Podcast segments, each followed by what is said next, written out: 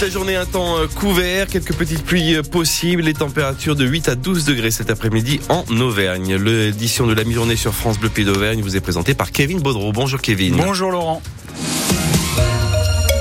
Et on vient de l'apprendre, Robert Badinter est mort. Avocat, grand homme de loi, il restera celui qui a fait abolir la peine de mort en France. Nous sommes le 17 septembre 1981. Robert Badinter, ministre de la Justice de François Mitterrand, monte à la tribune de l'Assemblée nationale. J'ai l'honneur, au nom du gouvernement de la République, de demander à l'Assemblée nationale l'abolition de la peine de mort en France. Et je dis simplement en rappelant la phrase de Jaurès, la peine de mort est contraire à ce que l'humanité, depuis 2000 ans, a pensé de plus haut et rêvé de plus noble. Le vibrant discours de Robert Badinter pour l'abolition de la peine de mort, acmé d'une vie de combat contre toutes les injustices, Pierre en parent. Révolté par les erreurs judiciaires, Robert Badinter accepte en 77 de défendre le tueur d'enfants Patrick Henry, un procès médiatique au cours duquel il plaide contre la peine de mort au motif que la justice des hommes est faillible. Quatre ans plus tard, devenu garde des Sceaux et à contre-courant de l'opinion, il réussit à convaincre l'Assemblée nationale. Il n'y aura plus, pour notre honte commune, des exécutions furtives à l'aube dans les prisons françaises. La justice française ne sera plus justice qui tue. Autre discours et autre promesse de François Mitterrand en finir avec la discrimination sur la majorité sexuelle des homosexuels. Le moment est venu d'en finir avec ces discriminations, comme avec toutes les autres, car elles sont en vérité indignes de la France indigne également l'antisémitisme. C'est l'autre combat de sa vie. Son père juif, arrêté par Barbie, est mort en déportation. Infatigable défenseur de la vie, jusqu'au bout, Robert Badinter milite pour abolir la peine de mort, mais cette fois à l'étranger. Parce que c'est la vie, c'est le combat de la vie, pas d'une vie, de la vie. Robert Badinter, qui est donc euh, décédé ce vendredi à l'âge de 95 ans. Un enfant de 9 ans recherché dans les lands d'une trentaine de gendarmes et un hélicoptère mobilisé ce matin pour tenter de retrouver Eden, disparu depuis hier à Souston. Son sac à dos et son téléphone ont été retrouvés au bord d'une route. Pour l'heure, on ne parle pas d'enlèvement. La piste familiale reste privilégiée. Selon France Bleu, le père de l'enfant est décrit comme dépressif et adhérent à des thèses complotistes et survivalistes. L'assurance maladie a fini par céder. Vers une consultation à 30 euros chez le généraliste. Ah oui, la sécurité sociale accède aux demandes des syndicats de médecins, mais pas sans contrepartie. Thomas Fatton est le directeur général de l'assurance maladie. Il veut répondre à l'inflation, mais il veut aussi des engagements de la part des médecins.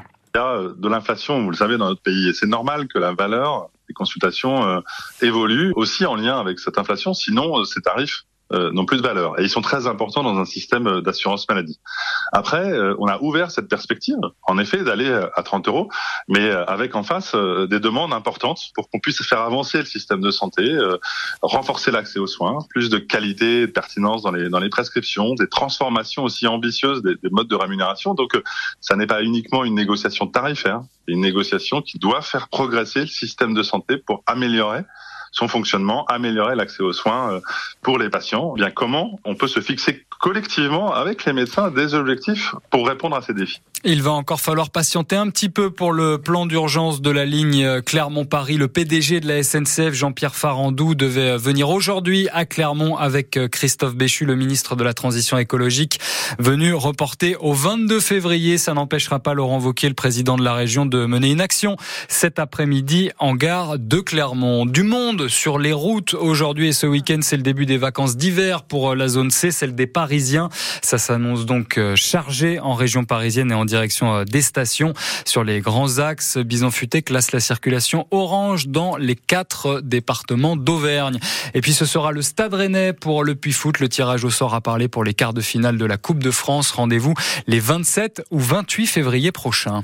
Comme tous les vendredis dans votre journal de midi, France Bleu passe au vert et on s'intéresse aujourd'hui à l'agriculture bio. Oui, une agriculture en difficulté, un marché en recul depuis euh, trois ans et les récentes annonces du gouvernement n'ont pas convaincu tous les agriculteurs. Des annonces trop pauvres, voire inutiles, selon la Confédération paysanne du Puy-de-Dôme et l'association Bio 63.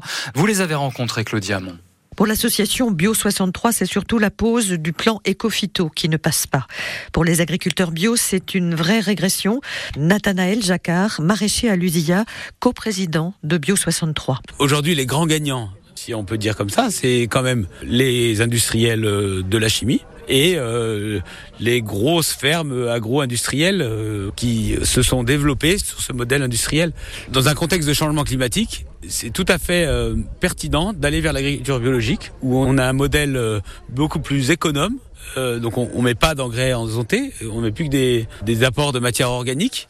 Et donc euh, ces engrais azotés, c'est aujourd'hui euh, un contributeur important du réchauffement climatique parce que ça dégage du protoxyde d'azote, ça dégage du carbone. Dans le plan Ecofito, ils veulent supprimer les zones de non-traitement, les ZNT. Donc ça veut dire ben, revenir faire des traitements à ras des maisons, à ras des écoles. C'est une vraie régression sociale et de société. C'est pas qu'une question agricole du tout. Et pourtant, il est possible de produire autrement.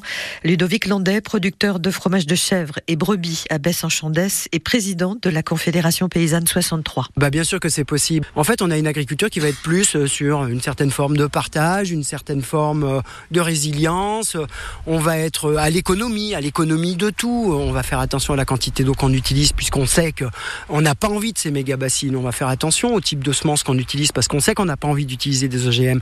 On va faire attention à pas surproduire aussi parce qu'on a des collègues qui produisent en même temps que nous et que finalement, si ça nous convient comme on produit, c'est suffisant. Pourquoi ça ne résonne pas, ce, ce discours ben, Ce discours-là, il ne résonne pas parce qu'il est à la solde de l'agro-business et que la FNSEA est à la solde de l'agro-business et que l'État est à la solde de la FNSEA. Sur le terrain, les agriculteurs bio s'adaptent malgré tout et notamment au changement climatique. Alors comment font-ils? Nathanaël Jacquard a trouvé quelques solutions simples sur son exploitation de maraîchage. Depuis cette année-là, on a un petit troupeau de moutons pour s'adapter au changement climatique. C'est que les moutons, ça permet d'apporter de la matière organique. Donc du coup, je, le but, c'est de de devenir autonome sur des questions d'apport de, de, matière organique. Donc j'ai plus besoin d'acheter du fumier euh, déshydraté en sac, parce que c'est aussi ça. Malgré qu'on soit en agriculture biologique, bah on, est obligé d'acheter du, du, fumier en sac euh, qui a été déshydraté, donc qui consomme de l'énergie, qui vient de loin. Ça a un impact sur, notamment sur le climat, et ça a aussi des fois des impacts économiques euh, dans d'autres pays qui peuvent être nettement moindres que les nôtres. En 2022, dans le Puy-de-Dôme, plus de 600 fermes sont engagées dans l'agriculture bio. Cela représente un peu plus de 7% de la surface agricole utile. Merci Claudie Hamon. Je vous rappelle la principale information de ce journal, la mort de Robert Badinter la nuit dernière à l'âge de 95 ans, avocat, ministre de la Justice à l'origine de l'abolition de la peine de mort. Emmanuel Macron salue ce midi une figure du siècle, une conscience républicaine, l'esprit français.